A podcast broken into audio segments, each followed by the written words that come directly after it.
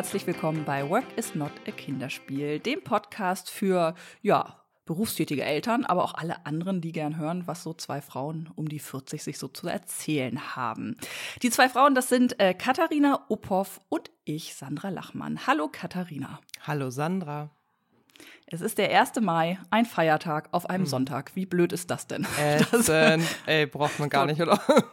Ja, Feiertage bitte nur noch werktags. Mhm. Ähm, würde ich bitte gesetzlich verankert haben wollen. Wir haben gerade festgestellt, dass wir extrem viele Themen äh, auf unserer mentalen Liste haben, über die wir sprechen wollen. Wir wollen über Aktivismus sprechen, wir wollen über Schreiben sprechen, wir wollen über Finanzberatung sprechen. Ähm, ich möchte über den Ausspruch Fick deine Mutter sprechen und derlei mehr. Ähm, such dir doch mal aus, womit wir einsteigen.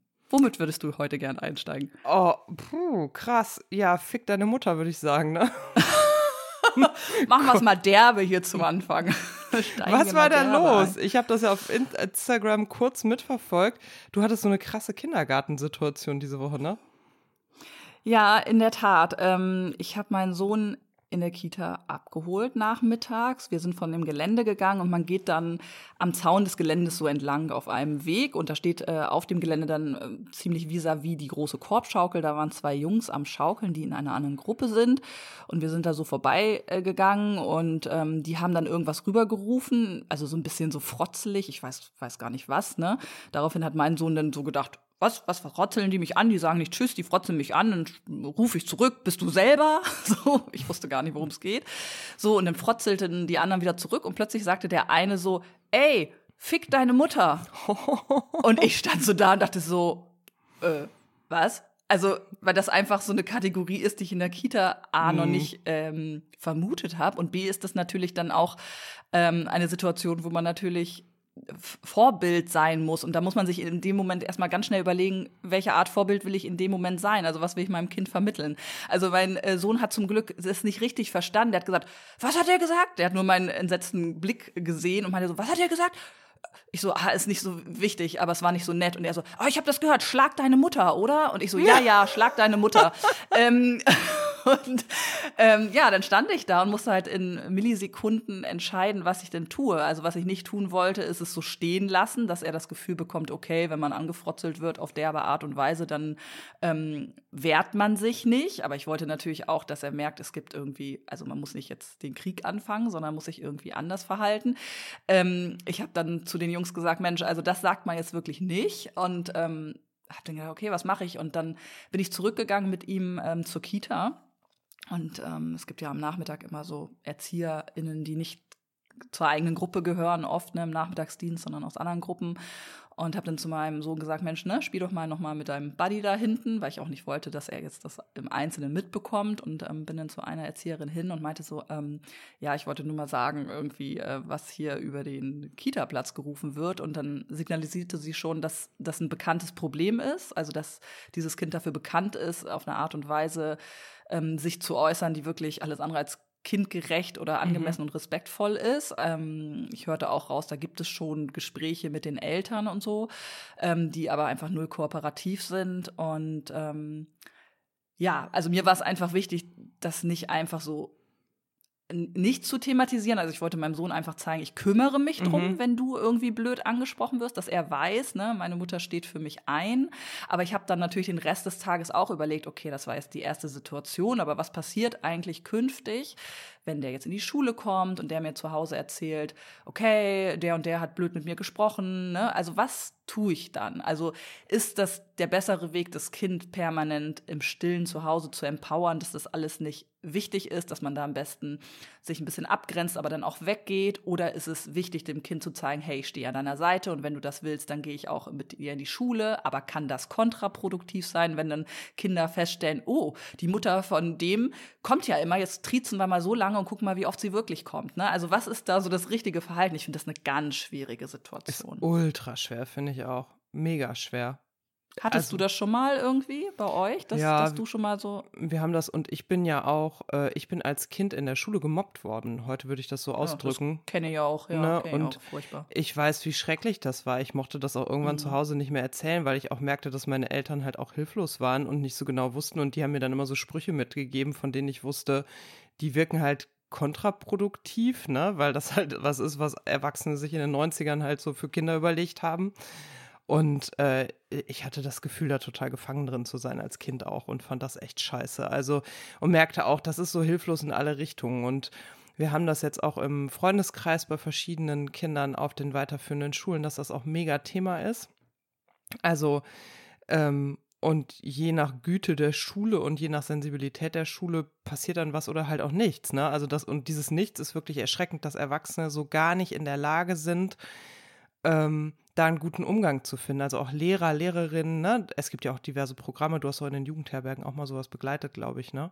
Ja. Mhm. Ja, genau. Und dass sowas dann auch nicht aktiviert wird. Und ich habe auch den Eindruck, das muss halt viel früher anfangen, nämlich schon genau im Kindergarten, weil wir haben jetzt in der Grundschule halt häufig auch die Situation, dass mein Sohn mit äh, so Ausdrücken nach Hause kommt und ich bin da schon genervt von. Ne? Also die spielen dann in der Betreuung auch in, ähm, mit Kindern der ersten bis dritten Klasse. Vierte Klasse gibt es gerade bei uns nicht.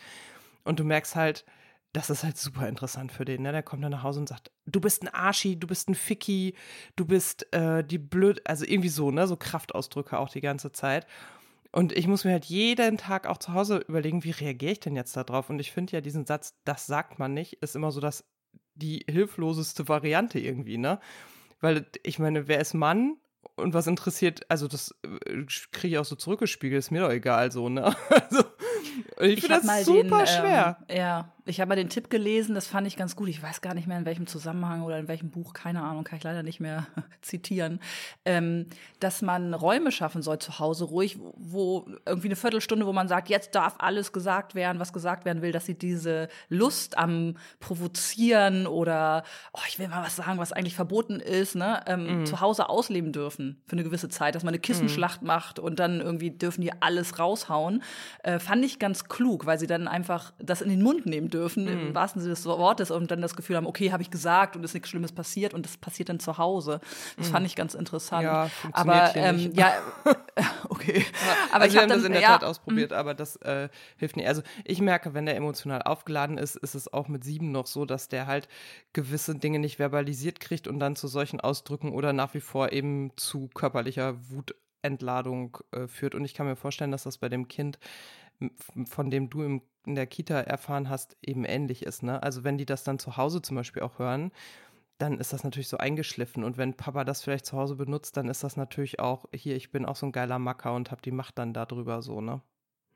Ich saß gestern, gestern mit einer Freundin und ihren Freundinnen ähm, zusammen und die erzählte mir auch eine Geschichte, wo mir auch, äh, also der Mund sprachlos offen stand. Da war es in der, war das bei ihr in der Kita oder sie hat es erfahren, ich weiß es nicht mehr genau. Da war es so, dass äh, kleine Jungs, zwei Mädchen, so geschnappt haben, so an die Wand gedrückt haben und zu denen gesagt haben, zeigt uns eure Brüste. Mm.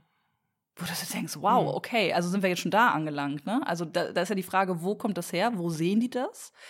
Also die wissen ja überhaupt nicht, was das bedeutet. Also, ne, Fick deine Mutter weiß, weiß der mhm. wahrscheinlich auch nicht, was das im Einzelnen bedeutet, aber es hat er ja irgendwo her. Und mir tun dann auch die Kinder so leid, weil natürlich war ich total sauer auf diesen Jungen in dem Moment und dachte, was ist denn das für ein Idiot? Ähm, und gleichzeitig dachte ich, na ja, aber der kommt nicht böse auf die Welt. Der, der wird gefüllt mhm. von seinem sozialen Umfeld. Genau. Und wenn das soziale Umfeld nicht mitspielt, ich habe am nächsten Tag noch mit dem Erzieher in unserer Gruppe gesprochen darüber kurz.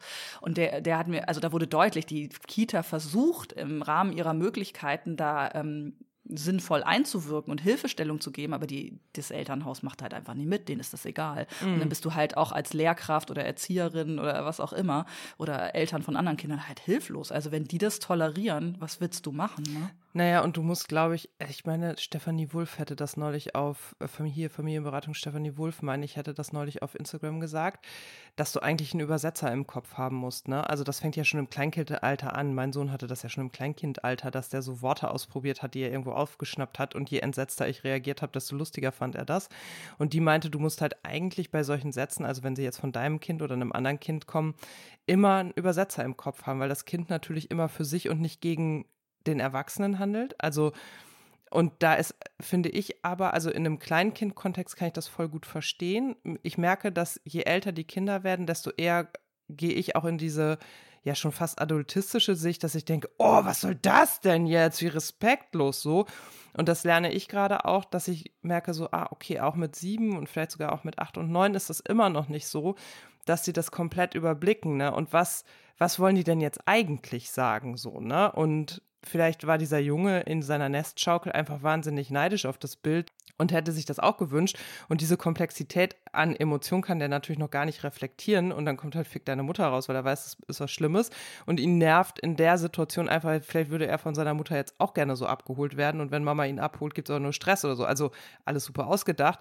Aber seitdem Stefanie das so gesagt hat, habe ich irgendwie so ein bisschen diese Idee im Kopf von, okay, was steht denn dahinter? Was meint er denn eigentlich?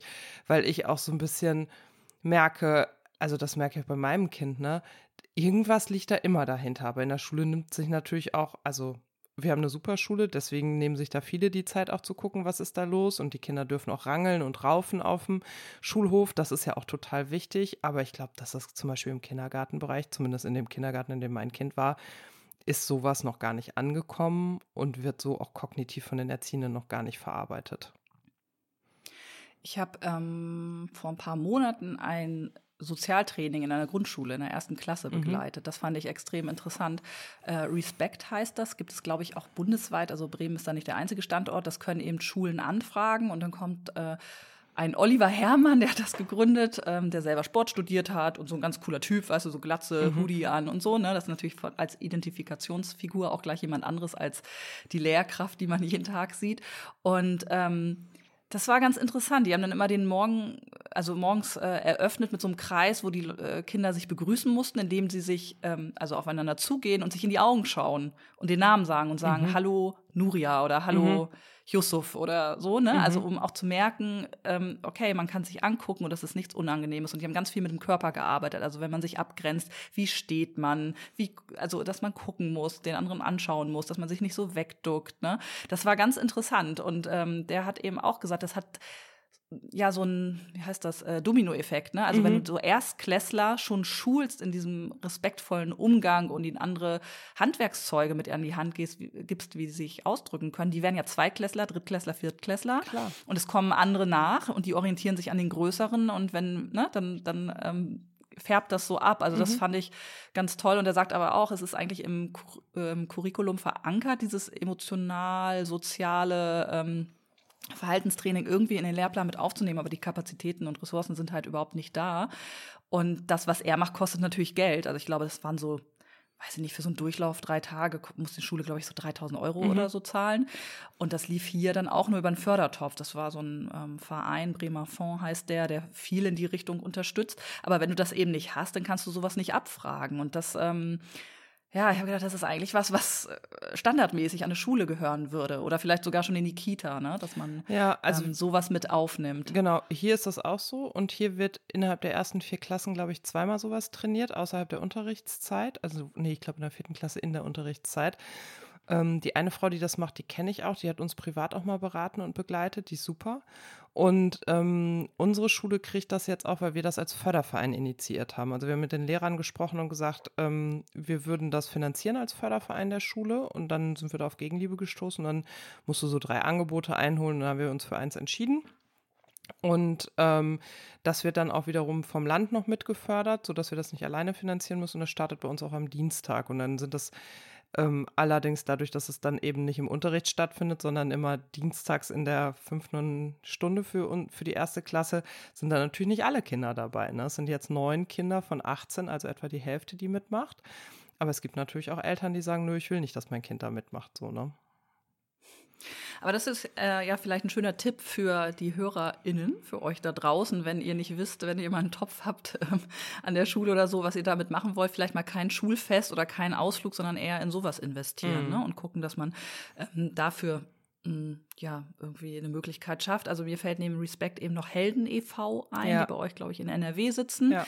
Und äh, da könnte man dann auch mal gucken. Dritte, dritten Akteur wüsste ich jetzt nicht, wo ihr noch ein Angebot einholen könnt. Aber, aber es ähm, gibt Respect das, und genau. Helden e.V. kenne ich. Genau, es gibt das aber flächendeckend. Also das sind meistens so ähm, Trainingsangebote, die sich mit äh, Selbstwert und ähm, Selbstentwicklung und Nein sagen und Körpertraining und so beschäftigen. Das gibt es eigentlich überall. Und äh, jetzt habe ich vergessen, was ich noch sagen wollte. Also ich habe äh, von einer Followerin bei Instagram ähm, ein Angebot hier in Bremen zugespielt bekommen, das man online auch tatsächlich gar nicht findet, dass sich eher so über Mund-zu-Mund-Propaganda verbreitet. Das ist eine, ich glaube, Taekwondo- oder Jujutsu-Lehrerin für Kinder, die jetzt auch so ein Angebot macht, mhm. so ähm, mehrere Termine oder kompakt an einem Wochenende. Und da habe ich mir jetzt auch mal die Termine geholt. Äh, an denen können wir leider nicht, an den nächsten dreien, ähm, die an einem Wochenende sind. Aber ich werde das jetzt einfach privat in die Hand nehmen. Also das ist meine Reaktion auf dieses Fick deine Mutter mhm. und mein, äh, meine gewisse Hilflosigkeit darüber nachzudenken, wie kann ich mein Kind schützen, irgendwie so in den Fokus zu geraten und angefeindet zu werden. Dass ich gedacht habe, okay, dann geht es jetzt erstmal darum, ihn ähm, noch selbstbewusster zu machen und äh, ihm so ein bisschen was an die Hand zu geben, wie er reagieren kann. Also ich habe auch die Dinge, die ich da aus der Grundschule an dem Tag mitgenommen habe, ähm, die machen das ja immer sehr altersgerecht, habe ich mit ihm hier auch so ein bisschen ähm, thematisiert und so. Also dass man erstmal versucht, ihm auch so ein bisschen diese Ritterrüstung umzulegen, ähm, die helfen könnte. Aber wenn tatsächlich mal so ein Fall ist, also hoffe ich, dass er mir davon erzählt, aber ich weiß nicht, was dann so richtig ja, die, der ideale Umgang ist. Also vielleicht hört er auch auf, davon zu erzählen, wenn er merkt, oh Gott, die rennt immer gleich zu den mhm. LehrerInnen. Ähm, so, muss man ja. ihn vielleicht einfach fragen und sagen, was möchtest du, was ich jetzt tue? Ja, und also ehrlicherweise muss ich sagen, ich hätte da gerne auch mal ein Elterntraining, ne? Und zwar oh, eins oh, mit einem Trainer, ja. den ich ernst nehmen kann. Also es gibt es hier auch, aber das sind dann so alte weiße Männer, die irgendwie mal Lehrer waren, auf, da habe ich überhaupt keinen Bock mehr drauf und äh, da gehe ich dann einfach nicht hin, weil ich, also die warnen dann vor den Gefahren der digitalen Medien und so. Das interessiert mich alles nicht so, ne? Sondern ich hätte halt wirklich mal gerne jemanden, der sagt, guck mal, das ist noch eine Variante oder jenes, weil das ist ja auch gar nicht so schwarz-weiß, wie wir es dann immer so empfinden. Und du hast ja auch so wenig Zeit, dann zu reagieren und so. Und ich tausche mich dann schon auch immer mit meinen Freundinnen aus und gucke mal so, was sind noch so Handlungsideen. Aber ich würde das total gerne mal professionell auch begleitet kennenlernen macht man denn ja, da? leider sind es dann wieder die Eltern, äh, die sowas machen würden, die eh schon ganz gut dabei sind. Und ich weiß nicht, ob von dem Fick deine Mutter Jungen die Eltern auf die Idee geben, sowas in Anspruch Ja, aber ich glaube, das ist halt nicht änderbar. Ne? Aber also ich bin nee, ja mittlerweile nicht. Fan von, ähm, ich ändere halt die Sachen, die ich ändern kann. Und ich kann halt ändern, dass ich hilflos davor stehe. So. Und da kann ich mir Hilfe suchen. Ich werde aber nie ändern, dass es einfach Menschen gibt, die finden, dass Fick deine Mutter ein angemessener Umgangston ist zu Hause. Da habe ich halt keinen Einfluss. Ja. Naja, also wenn ihr noch ähm, irgendwelche Ideen habt, lasst sie uns zukommen oder irgendwas kennt, freuen wir uns. Vielleicht habt ihr ja ähnliche Situationen erlebt und habt irgendwie einen ganz guten Kniff oder habt irgendwelche Gedanken dazu, dann schickt sie uns gerne. Voll. Ja. Ja, und so. beim Thema, äh, was kann man verändern und was nicht, sind wir mhm. ja im Grunde schon beim Thema Aktivismus, ähm, mhm. zu dem wir uns äh, nach Ostern ganz kurz eigentlich nur via, Entschuldigung, via Sprachnachricht ähm, ausgetauscht haben. Das äh, Aufhänger, jetzt muss ich selber mal überlegen, war ein bisschen genau. Also wir sind beide gerade in Situationen, wo wir in unserer kleinen Welt, nämlich einmal in der Kita und einmal in der Schulwelt, versuchen, Dinge zu verändern, indem wir uns einfach mit anderen zusammentun und ähm, ja, für Veränderungen anstoßen wollen oder Kritik üben wollen an Dingen, wie sie sind. Da kannst du ja auch gleich nochmal berichten. Und ich habe ähm, bei einer Formulierung, die ich ähm, machen wollte, äh, gemerkt, dass ich eigentlich nicht so richtig weiß, wo Aktivismus aufhört und wo er anfängt, weil ich nämlich sagen wollte oder schreiben wollte, ich weiß nicht mehr genau, ähm, dass aktivistisches Engagement ähm, erschöpft. Und damit wollte ich zusammenfassen, dass die Zeit, in der ich jetzt die letzten zwei, drei Wochen wieder stark mit dem Kita-Notstand hier in Bremen mich auseinandergesetzt habe und Dinge auf den Weg gebracht habe, dass mich das einfach total ausgelaugt hat. Und als ich das so geschrieben habe, merkte ich so, hm, ist das eigentlich aktivistisch, was ich da tue? Und was ist Aktivismus? Und so kam das, dass ich dachte, ich weiß eigentlich nicht, ob das das richtige Wort ist. Und das habe ich dir mhm. rübergeschickt und ähm, da hatten wir gesagt, da müssen wir im Podcast mal ja, drüber sprechen. Voll. Aber du kannst ja mal kurz äh, erzählen, was bei euch eigentlich gerade los ist. Du bist da ja auch gerade wirklich sehr aktiv. Ja, genau. Also bei uns ist es so, dass es ein, ich glaube seit 2000, äh 2018 nimmt das, glaube ich, seinen Ursprung. Ich lebe in einer Gemeinde, in der es im Moment fünf Grundschulen gibt. Drei etwas größere Standorte und zwei etwas kleinere. Und mein Sohn geht in einen der kleineren Standorte. Das sind ähm, vier Klassen. Vor vier Jahren ist die Eingangsklasse nicht zustande gekommen, sodass es gerade keine vierte Klasse gibt. Und im jetzt folgenden Schuljahr wird die erste Klasse nicht stattfinden nicht, äh, die ist nicht zustande gekommen, sondern die findet dann an dem Schulstandort statt, an, zu dem wir dazugehören. So, und es gibt, gab 2018 einen äh, Auslöser, in dem die Idee entstand, dass man statt fünf Grundschulstandorte nur noch einen macht. Das hat, haben quasi Teile der Lehrerschaft vorgeschlagen und die Politik ist da so ein bisschen draufgesprungen. Damals hatten wir aber hier noch eine andere ähm, politische Landschaft auch und dann hat das halt alles total lange gedauert und es gibt seit 2018 aber eine anhaltende Debatte zwischen Politik, Lehrenden, Eltern und allen Playern, die halt in so einer Situation dazugehören, wie viele Grundschulstandorte sinnvoll sind. Und diese Debatte hat Auswirkungen, nämlich ganz konkrete Auswirkungen darauf, dass zum Beispiel bestimmte Schulgebäude jetzt nicht mehr saniert werden, weil da immer in den Köpfen ist, ach, dieses, diesen Standort, den gilt es ja eh nicht zu erhalten, also machen wir da jetzt auch nichts. Und jetzt haben wir 2022, also das sind jetzt auch sechs Jahre. Und wenn man so sechs Jahre nichts an einem Schulgebäude macht, dann weiß man ja selber, wie das aussieht, wenn das in den 50ern oder 60ern gebaut wurde. Das ist so das Augenscheinlichste, aber dahinter stehen natürlich auch Dinge wie wenn jetzt an unserem Schulstandort keine Schuleingangsklasse stattfindet in diesem Jahr, weil die nicht zustande gekommen ist und ähm, die, die das zu bestimmen haben, entschieden haben, die gehen eben an äh, die Kinder, die bei uns zur Schule gekommen wären, gehen jetzt eben an den anderen Teilstandort, der etwas weiter weg ist dann ist das natürlich für alle die, die Geschwisterkinder in zwei, drei, vier Jahren einzuschulen haben, auch unattraktiv bei uns einzuschulen. Und so blutet man natürlich auf eine gewisse Art und Weise diesen Schulstandort jetzt aus. Das ist, also ich sage jetzt mal bewusst, das ist meine Interpretation.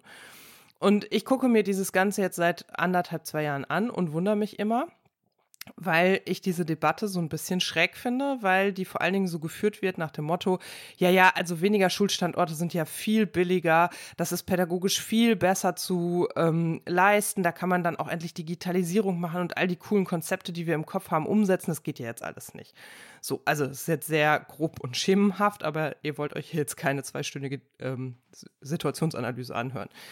Am Ende läuft es darauf hinaus, dass ich aber den Eindruck hatte und ich auch nicht alleine, dass diese Situation irgendwie vor allen Dingen politisch aufgeladen ist, aber wenig ähm, so geführt wird, dass die Bürger aus der Gemeinde mitgenommen werden. Weil wir sind hier ja sehr ländlich und äh, so eine Schule ist ja, so eine Grundschule im Ort ist ja mehr als ein Ort, zu dem ein Kind zur Schule geht, sondern es ist ja vor allen Dingen auch ein Treffpunkt. Also ich habe mich ja bewusst entschieden, hierher zu ziehen, weil hier eine vierzügige Grundschule ist und mein Kind noch nicht mit 120 Kindern zur Schule geht. Und ich weiß, der braucht das halt, dass er einen guten Überblick über äh, das Gebäude, über die Menschen hat etc. Das wird noch früh genug so sein, dass das eben viel, viel größer ist. Und solche Dinge spielen eine Rolle. Und schlussendlich ist es eben so, dass hier im Gemeinderat vor Ende März wurde der Beschluss ähm, vom, äh, vom Bürgermeister eingebracht und dann vom Gemeinderat bestätigt.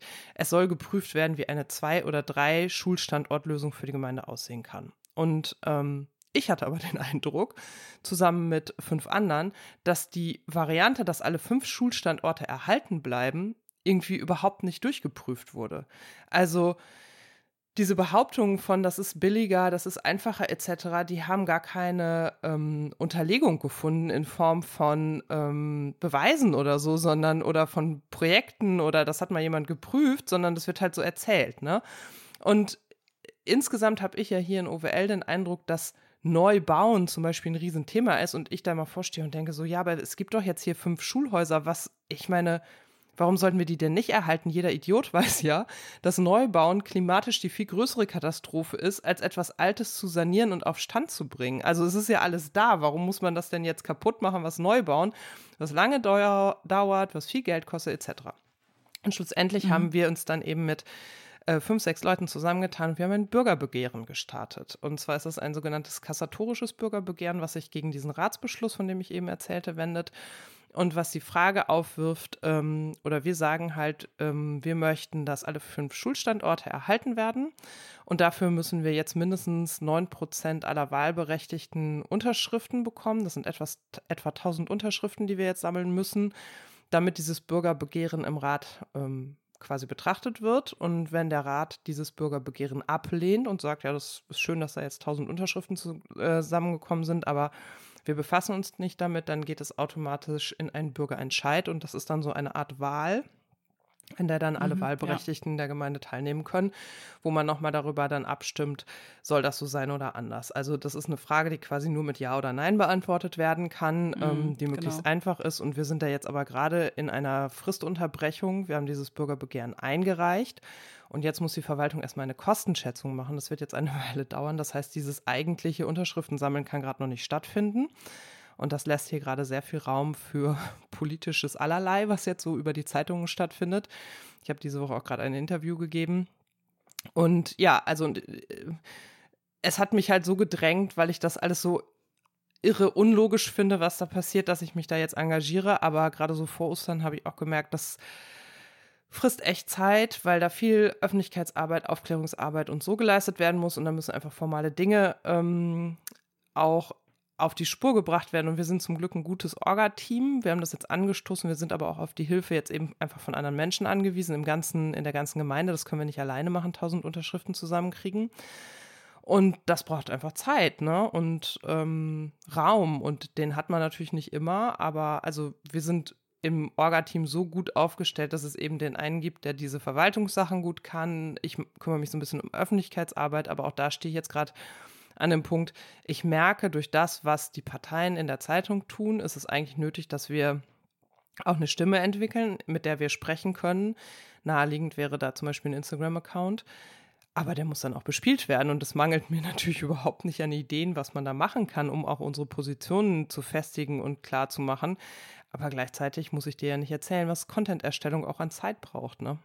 Ja. Ja, und das ist ja, da sind wir ja schon äh, bei dem Punkt, deshalb kommen Familienthemen so wenig vor als aktivistisches Thema, weil die Menschen, ähm, die es betrifft, so wenig Zeit und Energie haben, sich darum zu kümmern. Ne? Das ist ja das Richtig. Dilemma.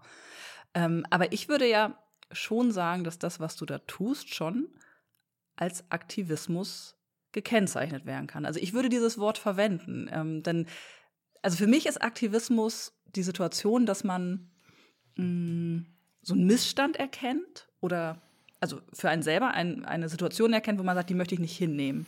Und sich dann mal umschaut und sagt, geht es anderen auch so? Also bin ich damit allein oder geht es anderen auch so? Und wenn man spürt, das geht anderen auch so, dass man dann entscheidet, okay, das möchte ich nicht hinnehmen, ich möchte eine Stimme sein für dieses Problem und ich möchte diesem Problem eine ja, Öffentlichkeit geben. Ich möchte Aufmerksamkeit darauf lenken, ähm, dass es dieses Problem gibt. Und im Idealfall, und ich glaube, dann ist es wirklich aktivistisch, hat man konkreten, hm, sowas wie ihr jetzt mit diesem Bürgerbegehren, ne? also wirklich ein Instrument in der Hand, dass man auch konkret was ändern kann, also eine konkrete Veränderung erreichen kann. Also Oder ich eben würde auch nicht, schon ne? sagen, dass das Aktivismus ist. Ja, äh, und mir ist Aktivismus zu viel. Also das ist ähm, aktivistisch ist für mich Luisa Neubauer, die ein ganzes Land auf die Straße bringt mit Fridays for Future und die da halt auch Parolen haben und die so eine gewisse Griffigkeit haben und so. Und ich finde ja, das, was ich mache, ist einfach Engagement und das wirkt dann immer so huiuiui, weil es nicht jeder tut, aber ich bin so ja aufgewachsen. Ich habe mich ja ich habe ja gelernt, dass so ein Dorf auch nur funktioniert, wenn die Menschen sich engagieren und ähm, dass Dinge nur funktionieren, wenn Menschen sich engagieren. Und so wie ich im Förderverein unserer Schule bin und so wie ich in der Elternpflegschaft unserer Schule bin, war es jetzt nur folgerichtig, dass ich mich an der Stelle auch engagiere. Und mir ist Aktivismus einfach zu, ich glaube auch zu politisch. Also das ist ja jetzt auch eher ein Zufall, dass wir ein Instrument benutzen, was ein Instrument der direkten Demokratie ist und damit das auch einen politischen Impact hat. Aber so wie ich den Schulhof mit dem Kercher reinige bei der Gartenaktion, war es für mich jetzt nur folgerichtig, auch äh, eben dieses Bürgerbegehren einzureichen, weil das für mich zu einem aktiven Dorfleben dazu führt. Und deswegen fremdel ich mit diesem Begriff Aktivismus sehr. Ich, ich verstehe das total, weil ich denke bei dem Begriff auch äh, an Menschen, die sich an Ölplattformen ketten und so. Mm, ich merke aber, dass ich ich, ich sehe da einen Unterschied zwischen dem Kerchern vom Schulhof und diesem Eintreten für ähm, eine Sache, die ja repräsentativ steht für einen Fehler im System, also aus unserer Sicht. Ne? Da gibt es bestimmt mhm. Leute, die sagen, das ist alles ganz super. Ähm, ich glaube, Aktivismus ist immer zu sehen im Kontext mh, hm, der Frage, wie wollen wir als Gesellschaft zusammenleben. Also wenn es diese Tragweite ähm, nimmt, ne, dass man sagt, hier geht es um ein Thema, das ähm, repräsentativ für ein großes Problem steht, das wir als Gesellschaft wuppen müssen, dann würde ich den Begriff eher verwenden als Engagement. Also ich sage überhaupt nicht, dass ich damit recht habe, um Gottes Willen, ne? aber ich merke, dass es mir total schwer fällt, diese Abgrenzung zu finden zwischen Engagement und Aktivismus. Ich weiß auch nicht, mhm. wo da genau der Punkt ist, ab wann man ja, das okay. switcht. Und ein drittes Wort fällt mir überhaupt nicht ein. Ja, also ich okay. habe wirklich lange überlegt, wie man das greifen kann, weil ich mich eben auch nicht auf diese Stufe stellen möchte. Ähm, mit diesen großen Namen, das sehe ich auch nicht, aber gleichwohl denke ich, gerade wenn einem auch Menschen zurück ähm, spielen, dass sie dankbar sind, dass man äh, die Stimme erhebt und dass man auf Dinge aufmerksam macht. Also wenn ich nicht nur für mein eigenes Ziel loslaufe, sondern für das Ziel, hinter das sich viele versammeln, dann finde ich, hat das irgendwie diesen, dieses aktivistische, ohne dass ich, also ich fühle mich auch nicht mhm. total wohl mit dem Begriff, aber mh, mm, Irgend, ja, vielleicht gibt es ja, noch einen dritten, aber also irgendwo mich, ist da eine Grenze und ich weiß nicht, ja, wo die genau läuft. Ich glaube, dann ist das für mich das, was ich tue, weil ich weiß noch nicht, ob sich viele hinter mir versammeln. Es kann auch sein, dass wir keine tausend Unterschriften kriegen. Ne? Das kann ja durchaus passieren. Und uns geht es ja vor allen Dingen auch darum, die Meinung der Gemeinde wirklich kennenzulernen auf einer repräsentativen Ebene. Es gab hier schon mal eine ähm, Befragung, die war mehrere Jahre online, daran konnte man teilnehmen. Da haben dann 214 Personen daran teilgenommen. Das wurde von der Partei organisiert. Und äh, diese Partei behauptet auch, dass sie die Meinung der Bürger schon erhoben habe. Aber das kann man halt nicht. Also diese 9 Prozent, die wir, diese 1000 Stimmen, die wir erreichen müssen, sind ja aus statistisch repräsentativen Zwecken festgesetzt worden, damit man wirklich so eine kritische Masse hat. Ne? Dann würde ich halt eher sagen, ich bin jetzt politisch engagiert, weil für mich ist das, dieses Bürgerbegehren, ein politisches Engagement und kein Aktivismus, weil Aktivismus ist für mich etwas, was auch außerhalb von Recht und Gesetz manchmal stattfinden darf. Also wenn Greenpeace sich an die Ölplattform kettet, ist das ja eine Verletzung von Eigentumsrechten auch. Das darfst du ja eigentlich nicht. Für eine bestimmte Sache. Und ähm, Engagement oder politisches Engagement ist etwas, was das, was du gerade beschrieben hast, ähm, möchte, nämlich eine Veränderung des Systems. Aber ich werde mich dafür nicht also Stand heute, ans Schulgebäude ketten. Keine Ahnung, was da passiert. sondern, Warum nicht? Verstehe ich nicht. sondern mir ist das ja schon wichtig gewesen. Also, das war auch in der Debatte mit diesem Orga-Team. Also, ich konnte mich relaten an dem Punkt, an dem es ein äh, legitimes politisches Mittel äh, gewählt wurde. Mhm. Ich hätte mich ja. jetzt nicht mit, also ich hätte, ja. wir hätten ja zum Beispiel auch demonstrieren können vom Rathaus. Das wäre zum Beispiel gar nicht meins gewesen, sondern ja. ich, ich möchte eben, also ich merke, ich bin auch keine Aktivistin. Ich bin, also ich kann laut sein und so, ne? Aber ich, ich habe so einen gewissen Rahmen, den ich nicht verlassen werde. Ich setze mich bei Castor Transport nicht auf die Schiene. Total. Ja, das verstehe ich total. Das denke ich nämlich bei mir auch ganz oft, dass ich nicht diese 360 Grad mache. Also, dass ich zwar Öffentlichkeitsarbeit mhm. mache für Themen und jetzt auch äh, irgendwie in der Kita jetzt äh, den Träger an Land hole und sage, wir müssen mal reden. Aber wenn es dann wirklich darum geht, jetzt das konkrete Instrument zu entwickeln, gemeinsam mit anderen, das man anwenden könnte, um dann die konkrete Änderung herzustellen. Zum Beispiel hier Pro Parents, die haben doch, glaube ich, eine mhm. Gesetzesveränderung mhm. damals ähm, ich weiß gar nicht, ob das durch ist. Ist die ein, äh, was, ja, ist das gelungen? Keine Ahnung. Mhm. Aber das ist so ein Beispiel, da haben sich ganz viele zusammengetan und wirklich noch intensiv gearbeitet an einem ganz konkreten Instrument, das am Ende wirklich was verändern kann. Und da komme ich nämlich auch nie hin. Und das fehlt wo ich auch sage, naja, wenn man wirklich aktivistisch unterwegs ist, dann hat man das auch noch, diesen langen Atem auf verschiedenen Ebenen unterwegs zu sein. Und da geht es mir wie dir, das bin ich auch nicht und das werde ich auch nie sein. Das, ja, kann ich gut verstehen, was du äh, beschreibst. Ne? Und ja. ich glaube, das ist ja also du musst jetzt gleich mal erzählen, wie das auch bei euch ist, aber ich bin ja auch nicht aktivistisch für ein größeres Ziel. Also ich könnte ja auch, ähm, ich hätte jetzt auch zu Kriegsdemos gehen können. Ich hätte auch, ähm, weiß ich nicht, für die Klimakrise, Fridays for Future, Parents for Future, sowas, ne? Das mache ich ja nicht, sondern ich bin ja hier vor Ort in meinem sehr kleinen Kreis aktiv, weil ich schon auch spüre, dass ich die Veränderung hier vor Ort auch möchte. Also auf vielen Ebenen so, ne? Und dass diese ganz großen Ziele, die für mich mit Aktivismus im Kontext stehen, also wenn wir jetzt bei Luisa Neubauer, Fridays for Future oder äh, Greenpeace oder so bleiben, das sind ja auch Visionen, die die Welt und ihr ganzes Denken verändern sollen und die sehr groß gedacht sind. Und ich merke, ich gucke mir da was von ab, weil ich denke, ah, okay, man kann da schon auch mal die Regeln brechen oder man kann halt schon auch daran glauben, dass halt echt dass sich Dinge einfach ändern können. Das nehme ich schon für mich mit, aber wie gesagt, also ich werde keinen Wahl ins Meer zurückschubsen und ich werde nicht in Berlin äh, unterm Brandenburger Tor stehen und die große Rede schwingen, so, ne? Sondern das muss für mich schon so ein, so ein Missstand, der mich im Alltag die ganze Zeit nervt, irgendwie ähm, zum, zum Ja. Fokus haben, ne? Ja, und eigentlich muss es recht plakativ sein, weil wenn man Ja. ins Detail geht, also dass man sagt, wir wollen Klimaschutz, da ne, kann man sich besser Mhm. hinter versammeln, als wenn man einzelne Maßnahmen jetzt nach vorne stellt. Ja. Ich glaube nämlich, dass das äh, Aktivismus oder ähnliches Engagement momentan auch super schwer macht. Äh, früher war es so, da hattest du ähm, angelehnt an, an die großen Volksparteien so ein paar Kernforderungen, so und das war's. Und durch diese pluralistische Gesellschaft, allein beim Thema Familienpolitik, ne, wenn du jemanden jetzt fragen würdest, okay, Kita-Notstand, was möchtest du denn? Da kriegst du 15 verschiedene Antworten. Die einen wollen mehr Qualität, die anderen wollen längere Nachmittagsbetreuung, die dritten wollen kleinere Gruppen und die vierten wollen einen anderen Personalschlüssel. Ne?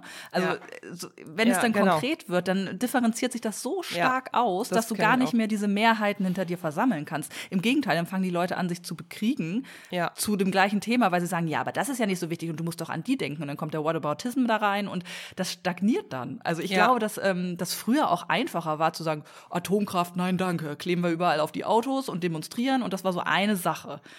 So, ne? Mhm. Und jetzt ist das so, mh, ja, differenziert, dass, glaube Ja, ich, du hast halt so viele- es schwer hat. Ja, genau, du hast halt so viele Interessensgruppen, ne? Also das hat man ja, Ja. jetzt auch in dieser Kriegsfrage gesehen.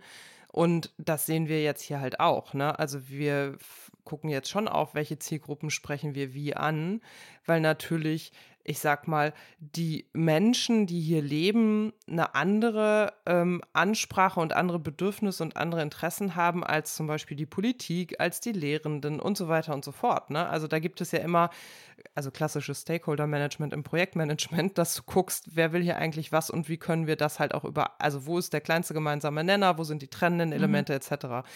Und Ja. das sind einfach Dinge, also da, du wirst ja nie alle unter einen Hut kriegen, aber du musst ja, also ich bleibe jetzt mal bei dieser Schulstandortsfrage. Für mich ist das halt schon so, dass das ein ganzes, eine ganze Gemeinde entzweit, weil jetzt der Gemeindeteil A gegen Gemeindeteil B anfängt zu agieren. Also genau das, was du auch beschreibst, ne? Dass äh, A sagt, ja, unser Schulhaus hat ja noch ein Schwimmbad, das ist ja viel wertvoller als das ähm, Schulhaus B, weil das hat ja nur vier Klassen und so. Und da so ein Aufeinanderzeigen stattfindet in einer Situation, in der wir doch vereint nebeneinander stehen müssten und sagen müssten, ähm, was wollen wir denn für unsere Kinder? Was soll denn da? Alle wollen doch nur das Beste für die Kinder. Und natürlich hat jeder eine andere Vorstellung davon. Und ich bin wirklich die Letzte, die sagt, alles muss so bleiben, wie es ist. Wenn wir am Ende zwei oder drei ähm, Schulstandorte haben, weil die Mehrheit dafür ist, dann bin ich demokratisch genug, um zu sagen, okay, dann ist das so und vielleicht muss mein Sohn dafür auch in Containern unterrichtet werden. Aber ich will, dass vorher alle einmal die Chance hatten zu sagen, ich bin dafür oder ich bin dagegen. Und Ja. dass da die Politik das nicht tut und die sagt immer nur so, ja, Corona-bedingt konnten wir ja auch keine Infoveranstaltung machen, das ist mir halt zu lame. Wo ich denke, nee, da kommen halt auch einfach weiße, also das habe ich dem Bürgermeister auch so gesagt, ich so, tut mir leid, ne, aber da kommen alte weiße Männer wieder mit ihren äh, Ausreden an und alte weiße Männer versuchen jetzt halt auch über die Zukunft der Kinder zu bestimmen und Eltern sind einfach viel zu beschäftigt, sich mit dieser Frage zu beschäftigen, während ihre Kinder noch im Kindergarten sind. Das ist ja das Nächste, das ist ja genau das, was du sagst, Familien haben eh zu wenig Zeit für alles.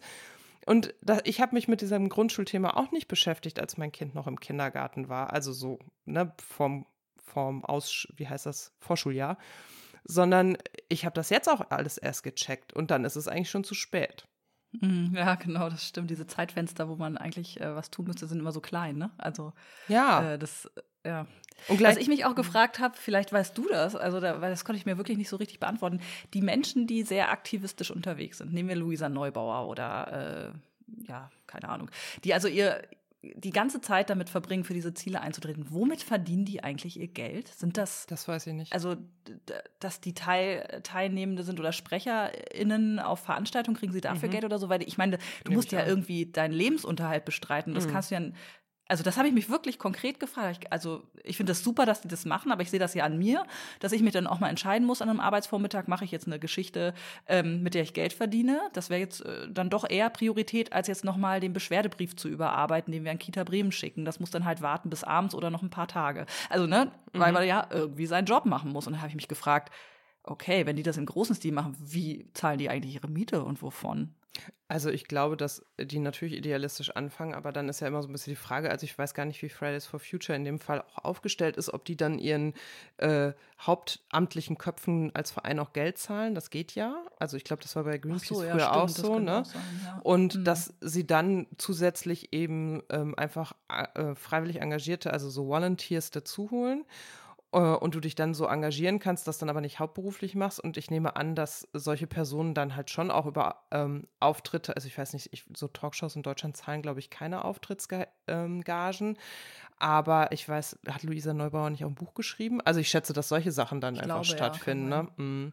Und ähm, ja, das nehme ich an aber ich wissen tue ich es auch nicht. Als ich noch journalistisch gearbeitet habe, war es eben so, dass ähm, diese MeToo-Bewegung lief über Twitter. Ich weiß nicht, da haben sich doch so ganz viele Frauen gemeldet und gesagt, irgendwie, ähm, ne, hier, ich wurde auch sexuell belästigt und so. Und daraus ist ja, ich weiß gar nicht, ob daraus oder davor, aber ein, rumzu um diese MeToo-Debatte haben halt ganz viele feministische Aktivistinnen ja auch gearbeitet. Und da weiß ich, das waren häufig eben auch Frauen, die auch darüber gesprochen haben, wie anstrengend das ist, ähm, aktivistisch zu sein, gerade zum Beispiel auch in Twitter-Debatten. Das brennt ja total aus. Also wenn du dann jeden Tag mit irgendwelchen komischen Leuten darüber diskutierst, dass das eben doch sexuelle Belästigung ist und so. Oder das, wie Feminismus ist und Ableismus und wie es alles heißt.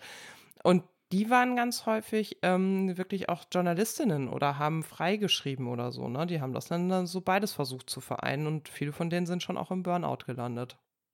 Ja, glaube ich sofort. Also du bist ja auch so ähm, persönlich damit verstrickt mit diesem Thema. Also wer aktivistisch, ak aktivistisch aktiv ist Quatsch, ne? Du weißt, was ich meine. wer da so unterwegs ist, ähm, der hat einen totalen Antrieb aus sich selbst, der wirklich sagt, da ist eine Ungerechtigkeit mhm. oder da ist was ein Missstand und das nehme ich nicht hin und das äh, triggert einen ja sofort, wenn so Debatten dann auftauchen, wo Leute sagen, ja, aber das ist doch Quatsch und dies und das. Oder wenn man Erfahrungsberichte von anderen, die ähm, das noch bestätigen liest, gerade bei so sexualisierter Gewalt oder so oder anderen Übergriffen. Das ist total, also da bist du ja so wund, ne? Mhm. Also mental so wund. Und da muss man wirklich gut aufpassen, dass man ähm, also ähnlich wie mit sinnstiftender Arbeit, ne? wenn du ja. zu irgendwelchen Purpose-Themen unterwegs bist, da musst du so aufpassen, dass du nicht äh, vor die Hunde gehst, weil du so emotional verstrickt bist. Ja, genau. Und ich finde auch schon vor der Emotion ist es so, dass, also ich merke jetzt auch, dass ich super ungeduldig an bestimmten Stellen werde, weil ich denke, nee, pass mal auf, mein Lieber, das habe ich aber gerade alles durchrecherchiert und die Fakten sind X, Y und Z und du setzt dich jetzt hier hin, nur weil du Parteipolitiker bist und machst einen auf äh, dicke Hose nenne ich das dann ja immer. Weißt du, wenn so Männer das einfach versuchen, so wegzuargumentieren, das kenne ich aus dem Job auch. Du bist viel besser informiert, du hast die viel klügeren Argumente, du hast das Thema viel besser auf der Pfanne und dann kommt jemand einfach nur, weil er die Macht hat und haut dagegen. Das ist ja schon auf so einer strukturellen Ebene so ein krasses Thema für mich, an dem ich dann getriggert bin. Da sind wir ja noch nicht mal bei Emotion, sondern da sind wir bei Machtausübung. Das ist das, was mich dann so nervt, ne? dass ich denke so, nee, nee, nee, eine Umfrage mit 214 Personen in der Gemeinde dieser Größe ist einfach nicht repräsentativ und das kannst du mir jetzt noch fünfmal sagen. Es ist nicht repräsentativ. Punkt. Mhm, mhm. Ja, ja, da hast du das Gefühl, dass dich jemand so, so wie so ein großer Mann, mhm. der seinen Arm so ausstreckt und du hängst an der Hand und strampelst mhm. so wie wild, aber genau. du kommst irgendwie nicht ran. So, ja. oh ja, das, das stimmt. Das ist dann, äh, aber ja, ja, nur weil du, weil die Menschen irgendwie mit einer anderen Meinung an der äh, richtigen genau. Stelle sitzen und damit durchkommen. Ja, das kann ich gut verstehen, das stimmt. Genau. Aber Ach, sag mal, naja. Und ihr seid in dem Kita-Thema denn jetzt auch weiter oder wie ist da der Stand?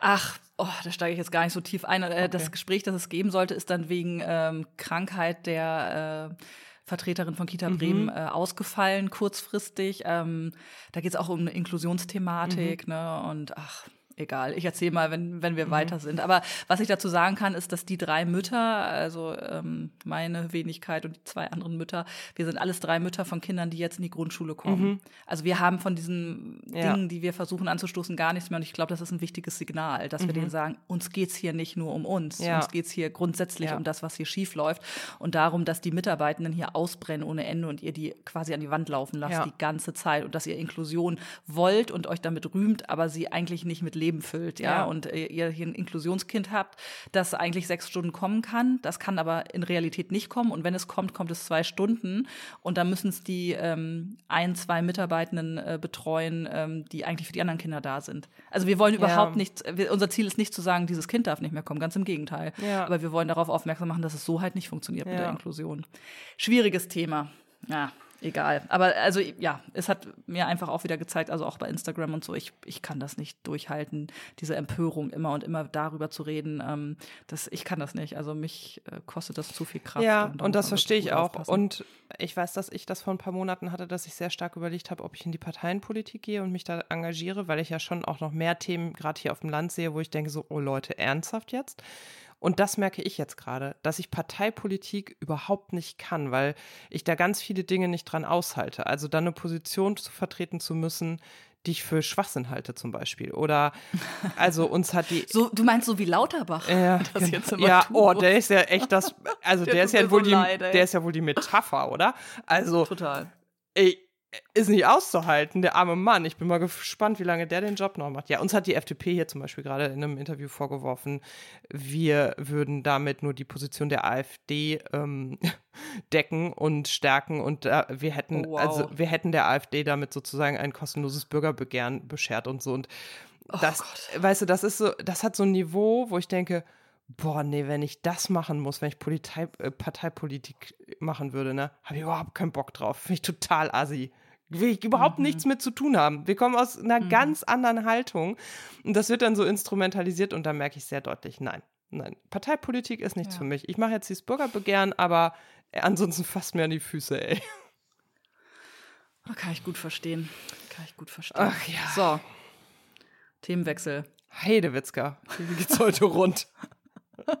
Wir ziehen es heute durch. Also ich hätte hier noch Schreiben, Finanzberatung, Garten und Menomitte. Was möchtest du als nächstes? Äh, äh, ich, ich glaube Finanzberatung. Oder was ganz anderes? Wünscht dir was? Nein, ich, Katharina, glaub- ich ja, Finanzberatung, weil das war mir echt noch ein Anliegen für Genau. heute. Ja, das Thema hatte ich ja mitgebracht. Weil, also, ich hole kurz ein bisschen aus, es tut mir leid, meine Redeanteile sind heute so hoch. Ich habe das Alles Gefühl, gut. So. Ich bin eh noch sehr, sehr müde. Okay, also ich komme von folgenden. Ich habe am Freitag saß ich im Wartezimmer meiner Gün. Das spielt eigentlich gar keine Rolle bei der Geschichte, aber egal. Ich saß da, ich hatte Zeit, ich scrollte durch Instagram und stolperte über einen Post von einem mittelgroßen deutschen Account. Das war eine Frau, die verglich den Preis von ähm, einer ähm, geholten Pizza mit den Zutaten, die sie für ihre eigene Pizza hat. Also ich sage jetzt auch den Accountnamen nicht, weil ich habe darunter kommentiert. Ich glaube, die fand das auch alles nicht so witzig. Am Ende kam raus, die Pizzeria, bei der sie Pizza holt, hat gerade den Pizzapreis von 6 auf 8 Euro erhöht. Und wenn sie die Pizza zu Hause auf ihrem Pizzastein im Ofen selber macht, zahlt sie nur einen Euro pro Pizza. Ich habe dieses Posting gelesen und ich habe mich total geärgert, weil ich finde, das ist so eine typisch weibliche Milchmädchenrechnung. Ich weiß schon, worum es geht. Ne? Also ich weiß schon, es geht darum, die Preise sind gerade so gestiegen und man möchte halt gerade ähm, Geld sparen. Also, und es kommt am Ende drauf an, also da, wenn ich mir dann samstags die Frage stelle, wir haben einen Pizzatag, kaufen wir die Pizza oder machen wir sie selber? Dann, und dann komme ich, gehe ich Zutaten einkaufen und stelle fest, ach, so ist billiger.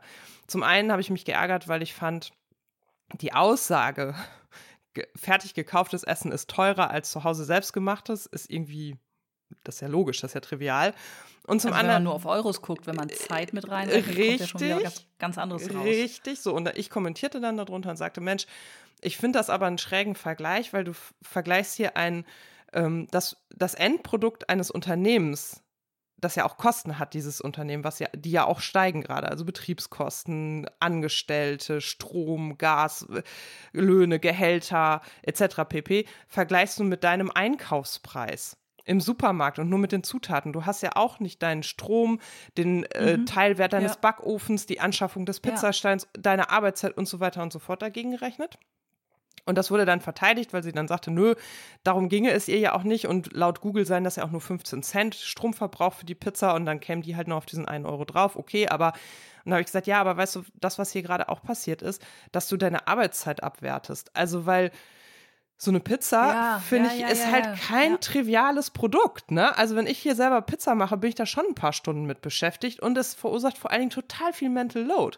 Weil du musst dir bei so einem Hefeteig natürlich überlegen, okay, wenn wir um 19 Uhr Pizza essen wollen, wann muss ich denn diesen Hefeteig ansetzen? Dann musst du nachmittags den Hefeteig ansetzen, dann geht er und so weiter und so fort. Das kann man alles machen. Und dann hast du vielleicht auch Geld gespart, aber du hast auf gar keinen Fall Zeit gespart und du hast auf gar keinen Fall Aufwand gespart. Plus, das ist ja super, dass jeder meint, ähm, jetzt sein Geld sparen zu müssen. Aber ich denke dann immer so, ey, in der Pizzeria arbeiten ja auch Menschen, die eine Familie haben. Der Pizzabäcker wird auch Kinder zu Hause haben und der ist darauf angewiesen, dass da trotzdem weiter Leute kommen und Pizza kaufen. Das ist halt auch so egoistisch zu sagen, ja, ich spare jetzt Geld. Und die Gastro, die ja durch zwei Jahre Corona gelitten hat, hat aber jetzt einfach Pech gehabt, ich konsumiere da nicht mehr. Mal abgesehen davon, dass ich eine Pizza für 8 Euro immer noch relativ günstig finde. Aber das ist eine Frau, die sich das grundsätzlich leisten könnte, weil ich glaube, man muss ja jetzt gucken, ne, wie, wie, wie sind da, wie ist die Situation? Also es gibt sicherlich Mhm. Klar. Menschen, die sagen, okay, ich kann das nicht so rechnen, weil ich habe gar nicht die Möglichkeit für acht Euro eine Pizza Klar. zu kaufen. Aber es war jetzt jemand, der in der Lebenssituation ist. Ich- oder es war eine Frau, Ja. die in der Lebenssituation ist, wo das, wo man die Wahl hat. Den Eindruck habe ja. ich aufgrund Ja. des Accounts, so wie ich ihn kennengelernt habe, schon. Und ich äh, gleichzeitig kann ich dieses Sparen total gut verstehen. Ich komme auch gleich zur Finanzberatung zum Punkt. Ich habe nur so mehrere Sachen daran festgestellt. Ich habe dann so ein bisschen hin und her diskutiert auch mit ihr.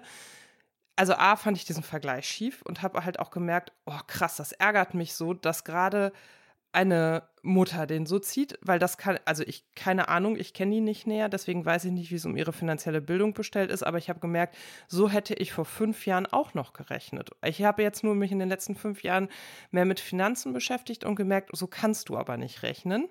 Das ist nicht in Ordnung, weil du einfach dann Äpfel mit Birnen vergleichst. Und das, also selbst vor dem Kontext, vor dem Hintergrund, den sie sagt, dass sie äh, sagt, mir geht es ja nur darum, dass ich am Ende des Monats weniger Geld ausgegeben habe, um mehr sparen zu können, finde ich, ist das immer noch falsch, weil du eben nicht nur eine Pizza kaufst, sondern weil du, wie wir gerade schon festgestellt haben, dir ja auch Zeit kaufst. Und diese Zeit, wenn ich mir die, wenn ich eine Pizza bestelle, hatte ich vielleicht eine Stunde mehr Zeit zu arbeiten und ähm, habe damit mehr Geld verdient, als wenn ich eine Pizza kaufe oder so, weißt du? Also so. Ja, ja, klar. Mhm. Und was mir nochmal klar geworden ist, ist, dass ich in einer ähnlichen Situation bin, denn ich hatte dieses Jahr eine nicht irrelevante Gehaltssteigerung, die gerade durch die Inflation komplett aufgefressen wird. Und ich war gerade an einem Punkt, an dem ich wahnsinnig gerne mich nochmal in Richtung ETFs, mit diesem Thema beschäftige ich mich ja jetzt schon zwei, drei, vier Jahre, investiert hätte. Ich war auch kurz davor und jetzt merke ich, ah, dass den Betrag, den ich dafür eingerechnet habe, der geht aber monatlich für die ähm, Lebenshaltungskosten mit drauf, weil einfach die Inflation bei 7, ich glaube 4 Prozent ja gerade liegt. Und das merkt man. Plus, ich halte es dann doch lieber auf dem Tagesgeldkonto fest, weil ich denke so, oh, ah, da kommt wahrscheinlich noch eine Rückzahlung für unsere Betriebskosten, da ist unsere Vermieterin noch nicht so weit, la la la, so, ne? Also ich merke, ich werde wieder vorsichtiger. Und irgendwie denke ich, das kann es ja nicht sein, weil so geht es mir immer in meinem Leben. Mir geht es immer so, dass ich an einen Punkt komme, wo ich denke, so, ah, coole Gehaltssteigerung, jetzt kann ich endlich investieren. Und dann passiert irgendwie sowas wie eine Mega-Inflation und ich habe wieder das Gefühl, ich kann nicht investieren.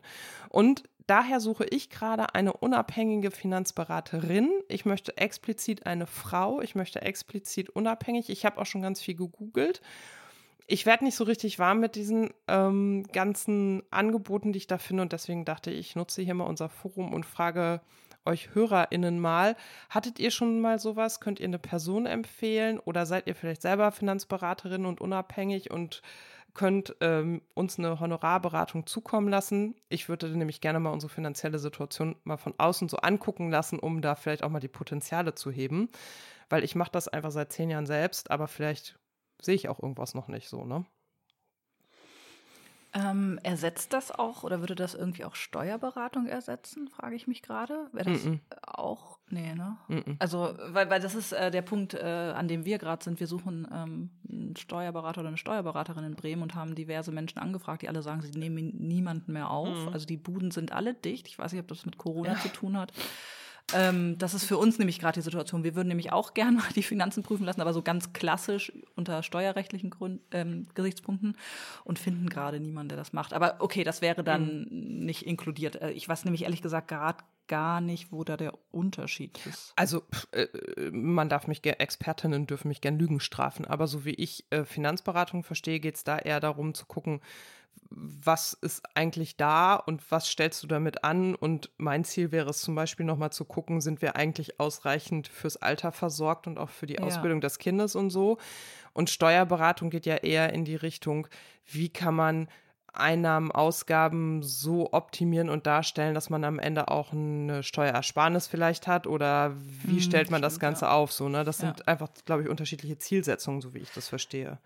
Ja, aber äh, da hänge ich mich doch dann gern dran an den Tipp bekommst und lass mich die mal zukommen. Also darüber habe ich Gerne. noch nicht nachgedacht, aber ähm, da hast du recht, ne, dieses ähm, bisschen in die Zukunft geplant, wobei das ja wirklich aktuell extrem schwierig ist.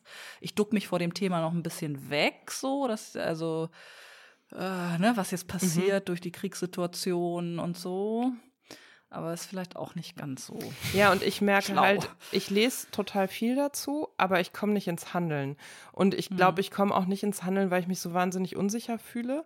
Und ich hätte mhm. gerne jemanden an meiner Seite, die dann, und wie gesagt, ich wünsche mir explizit eine Frau, die dann sagt, guck mal, so sieht der Plan aus und dem folgen wir jetzt, weil ich schon auch merke, dass ich es trotz der vielen Lektüre der letzten Jahre auch nicht schaffe, mir selber so richtig einen Plan zu erlegen, äh, zu erstellen. Also ich habe schon so eine Vorstellung, aber ich merke halt auch, dass mein Mann sich zum Beispiel gar nicht drum kümmert. Er sagt, ja, mach ruhig aber ich auch so Angst davor habe, einen Fehler zu machen, der uns sehr viel Geld ja. kostet. Und dann bin ich sozusagen die Verantwortliche. Also ich kann die Verantwortung ja. tragen, aber ich möchte natürlich trotzdem auch einen verantwortungsvollen Umgang mit dem Geld, was wir anlegen, dann haben. Und ich habe da halt auch noch so ein paar Fachfragen und wir haben, also und ich würde gerne halt auch mal so ein paar Alternativen mir angucken. Ne? Also in mir ist zum Beispiel die Frage, okay, im Moment wohnen wir zur Miete, wenn ich jetzt halt einen relevanten Teil dessen, was wir im Monat zurücklegen können, in so ETFs binde, was bedeutet das denn, falls wir doch nochmal ein Haus finden, was uns gefällt, können wir dann gar nicht kaufen, weil dann Geld gebunden ist und so. Und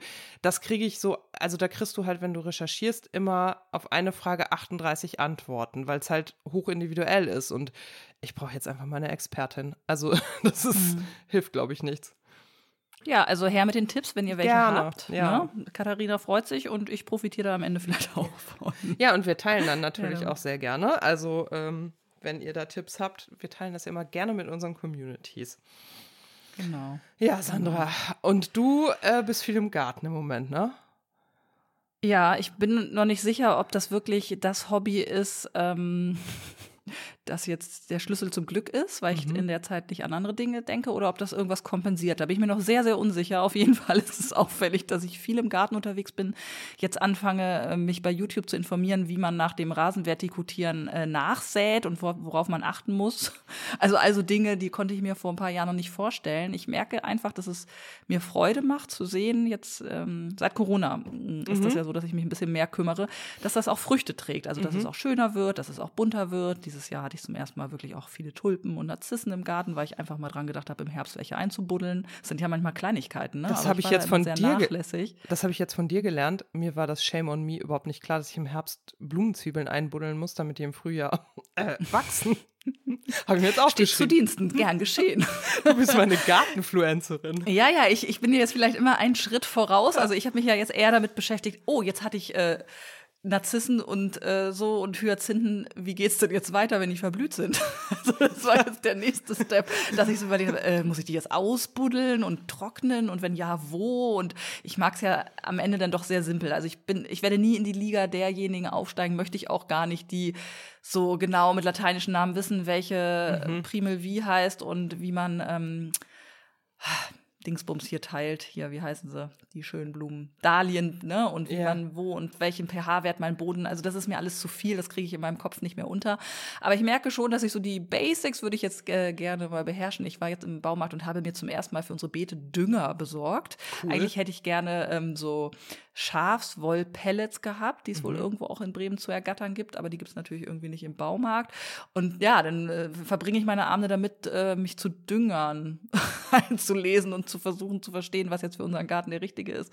Und so, und ja, ich bin viel im Garten und habe jetzt äh, mit rot-weißem Baustellen-Flatterband äh, Teile des Rasens abgesperrt, auf die gerade nicht gegangen werden darf, weil ich hoffe, dass die Nachsaat angeht. Also es ist, nimmt ähm, interessante Züge an und ich hoffe, dass, dass ich auch irgendwann im, im Mai oder Juni dann auch mal im Garten sitze oder auch mit Freunden oder Freundinnen im Garten sitze und sage, okay, jetzt genieße ich es auch, weil das ist, glaube ich, der Step, der dann die größere Herausforderung wird, dass man dann Mhm. mal da sitzt und sagt, okay, ja, stimmt, da hinten meldet sich der Girsch schon wieder und das und das ist auch immer noch nicht, aber ich sitze jetzt mal im Garten und arbeite nicht nur. Das wird mir Ja. schwerfallen, glaube ich. Ich finde ja, Garten ist, wir haben da gestern Abend gerade drüber gesprochen, weil wir so eine äh, krasse Gartenaktion gestern auch gemacht haben. Ich habe 17.000 Schritte nur im Garten gemacht, 12 Kilometer und es war die ganze Zeit so ein, eigentlich wollten wir nur den Baumschnitt wegräumen endlich und hatten uns den Hänger meiner Eltern geliehen, um den hier zum, wie heißt das, Recyclinghof zu bringen.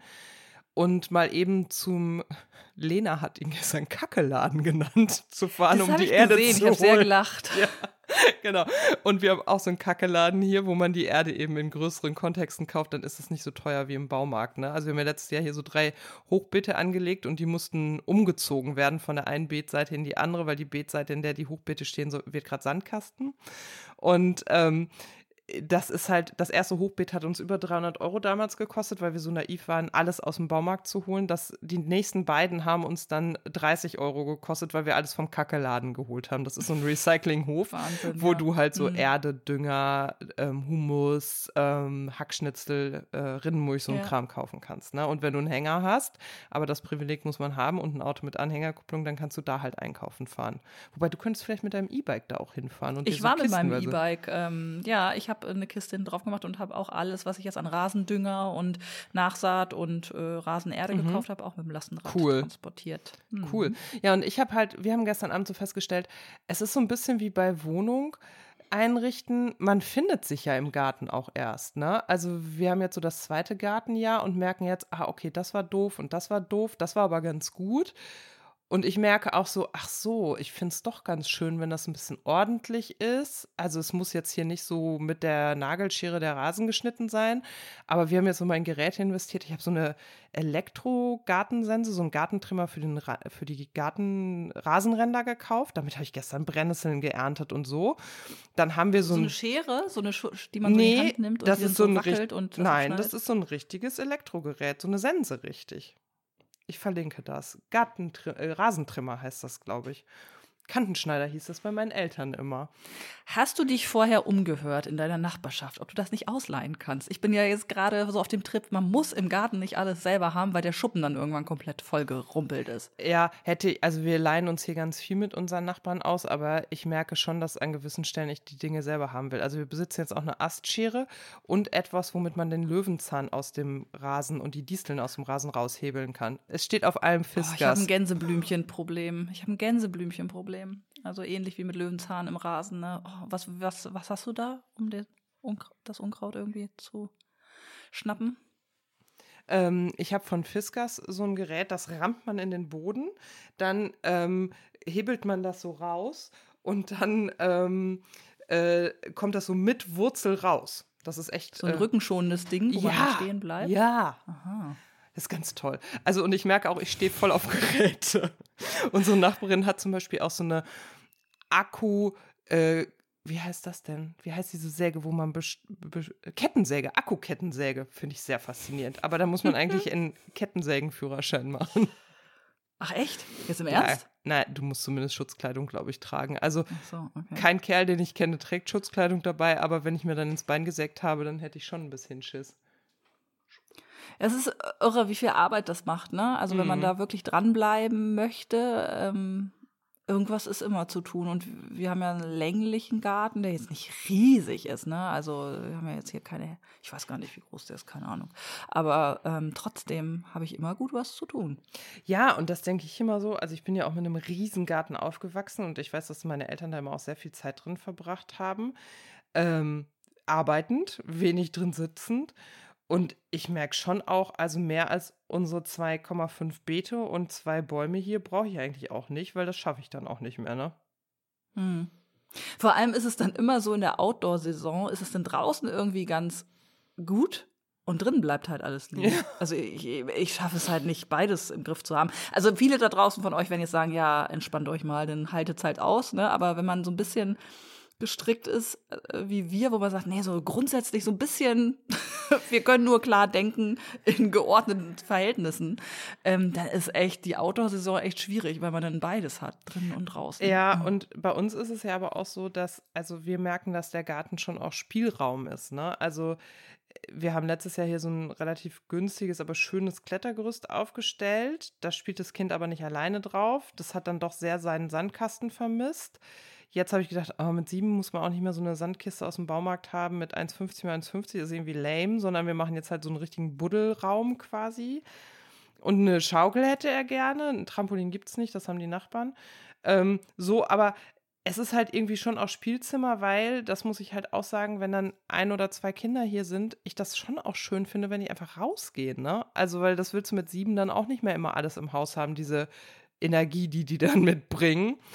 Ähm, und wenn ja, man dann sagt, definitiv. Ne? Aber kannst du das gut aushalten, wenn die dann mit ihren dreckigen Füßen irgendwie ähm, wieder ins Haus laufen? Nee, wieso? Äh, da gegebenenfalls? Gibt's, nee, da gibt es die Oder, Regel, die werden an der Haustür ausgezogen, also an der Gartentür äh, werden die Gummistiefel Ja, ausgezogen. die gibt es hier auch, aber ähm, die Nachbarskinder vergessen das gerne mal. Und ähm, da landet halt der Fußball auch permanent äh, auf den Tulpen und so. Ne? Also ich bin gerade dabei zu überlegen, wie ich hier zu Beginn jetzt dieser Draußensaison jetzt auch wirklich mal ganz klare Regeln auf stelle, die äh, die Bedürfnisse beider Seiten äh, mhm. befriedigen, mhm. weil ich merke, ich muss ganz oft an mich halten, weil ich so denke, ich will ja auch nicht die Spaßbremse sein und die können ja nichts dafür, dass ich es gerne schön habe und die sollen hier ja auch spielen und gleichzeitig bin ich immer so innerlich, dass ich denke, das habt ihr jetzt nicht wirklich da wieder ins Beet gepfeffert. Ich habe da gerade alles schön gemacht. Also es ja. ist total blöd, ne? Weil das ist so ein geteilter Raum mhm. von Erwachsenen und Kindern. Und mh, mm, ich denke auch, man muss halt ähm, Nischen schaffen für das Kind. Und das ist hier durch dieses längliche, durch die längliche Form des Gartens so schwierig. Wir würden ja auch gern Trampolin haben, mhm. kriegen es aber wahrscheinlich nicht unter. Und ich habe auch zu meinem Mann gesagt,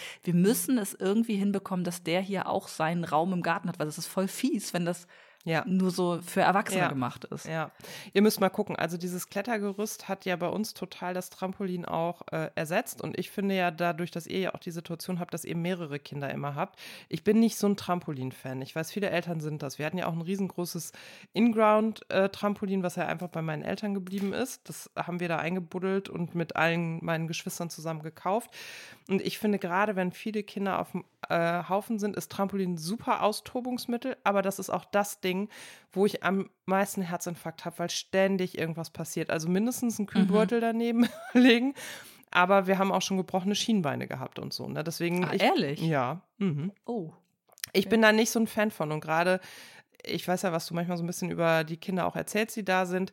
Ich würde mir das sehr genau überlegen, sondern ich finde sowas wie ein Klettergerüst. Ich kann nachher mal schicken, welches wir haben. Da sind, das ist quasi ähm, ja, so ein Rechteck und dann ist da auf der einlänglichen Seite ist noch eine Turnstange, wo die so Aufschwung, Abschwung machen können und äh, dann kann man auch ganz oben rüber klettern, da ist wie so eine vertikale Leiter und an der einen Schmalseite sind eben so Balken, über die sie nach oben kommen und auf der anderen Seite ist so eine richtige Kletterwand, weißt du, wie du das in diesen Kletterhallen auch hast, mit diesen Griffen, wo du nach oben kommst.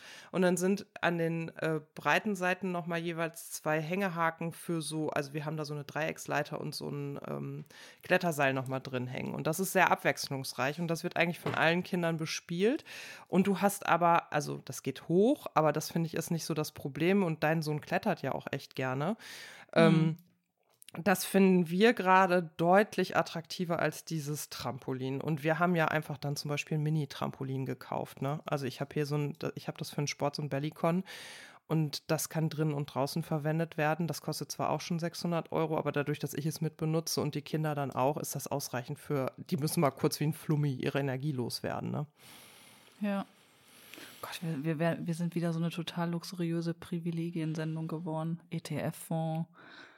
Garten, wir kaufen ein Trampolin. Oh, ich habe immer so ein bisschen, das, ja, ich immer nicht du, verloren, dieses Gefühl von, von man darf es eigentlich gar nicht mehr laut sagen, dass man sich über sowas Gedanken macht. Ja. Da haben wir ja schon vor zwei Folgen drüber geredet. Verstehe ich äh, voll. Ich merke, wie das immer wieder bei mir hochploppt. Verstehe ich voll und ich zucke auch, wenn ich einer Influencerin folge, die gerade zweiwöchigen ähm, Urlaub in Südafrika gemacht hat und öffentlich erzählt, dass das 10.500 Euro gekostet hätte, wenn sie es nicht als Pressereise bekommen hätte. Aber ich glaube ja nach wie vor daran, also A, hätten wir vor zehn Jahren miteinander gesprochen, hätten wir, glaube ich, über ganz andere Themen gesprochen.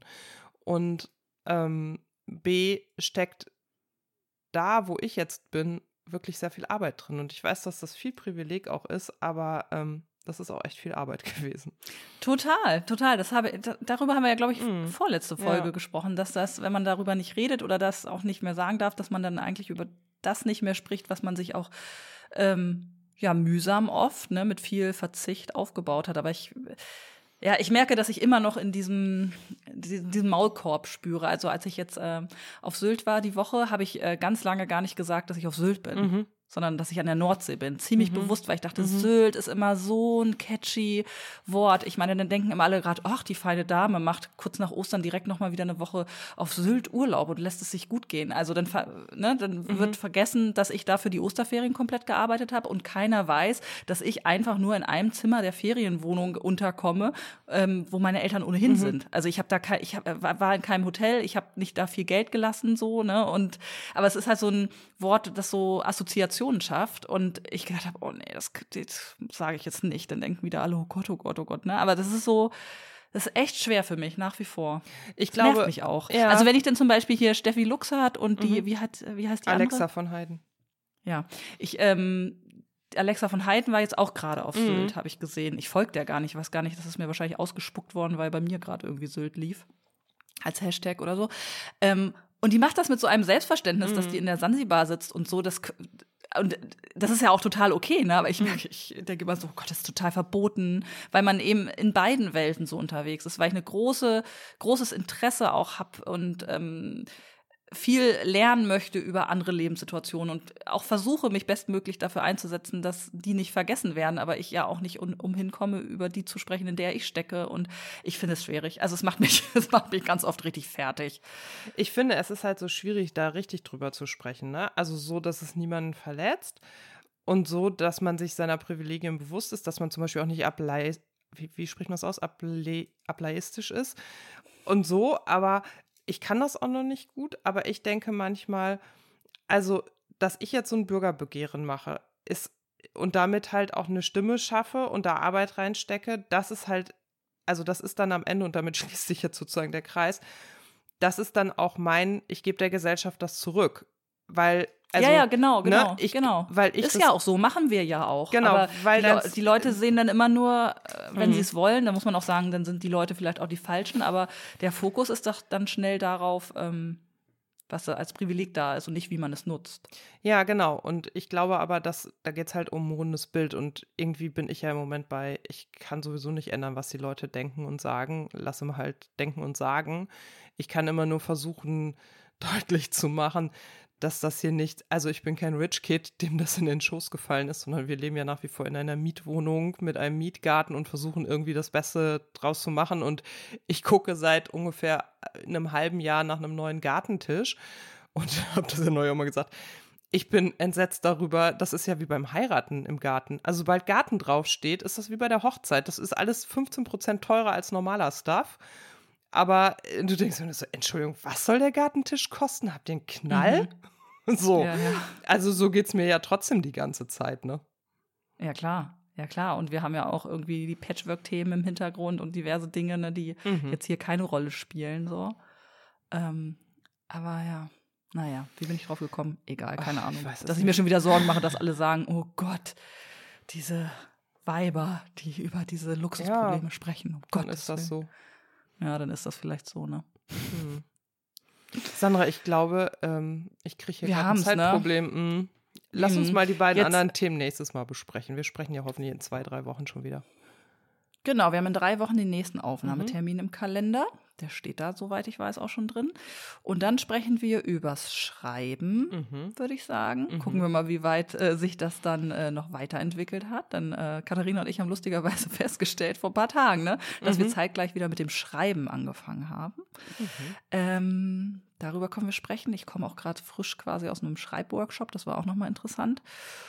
Und ich habe das äh, Wort Menomitte gelernt. Und das könnt ihr euch ja gerne mal googeln, was es damit auf sich hat. und darüber können wir dann vielleicht auch beim nächsten Mal sprechen, falls ich es bis dahin nicht vergessen habe. Ich, ich, google das dann auch mal. Oder heißt es Menomitte? Jetzt, warte mal, ich google mal schnell nicht, dass ich das. Ähm, ähm, ich wusste nicht, dass es den Begriff gibt, aber er hat mich so ein bisschen. Ähm, Nee. Menopause, Menomitte. Ich reiche das nach in der nächsten Sendung. Irgendwas Meinst du vielleicht die Perimenopause? Nee, Menomitte. Äh, da geht es um ähm, ähm, Körperform und wie sie sich verändern und warum ah. alles in der Mitte landet. Und das war für mich sehr erhellend. okay. Und ich weiß jetzt, dass ich Kraftsport machen muss und ja. es überhaupt nichts mehr nutzt, wenn ich Rennrad fahre oder Richtig. viel spazieren gehe. Hm. Ähm, gut, da kann also, ich dir gleich ein Lieben. Produkt noch empfehlen. Ein Produkt, aber kein Gartengerät, oder? Nein, äh, von Alo, von At Work It Training auf ähm, äh, Instagram.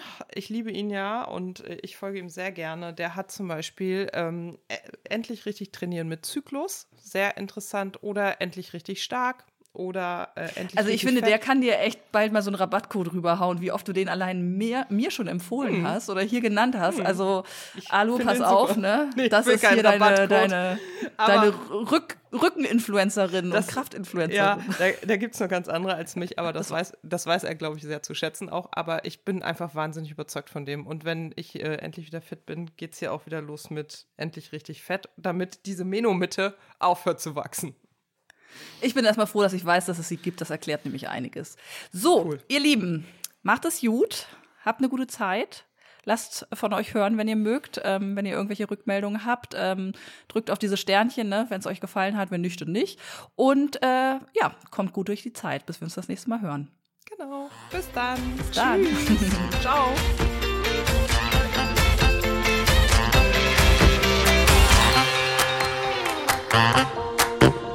Thank you.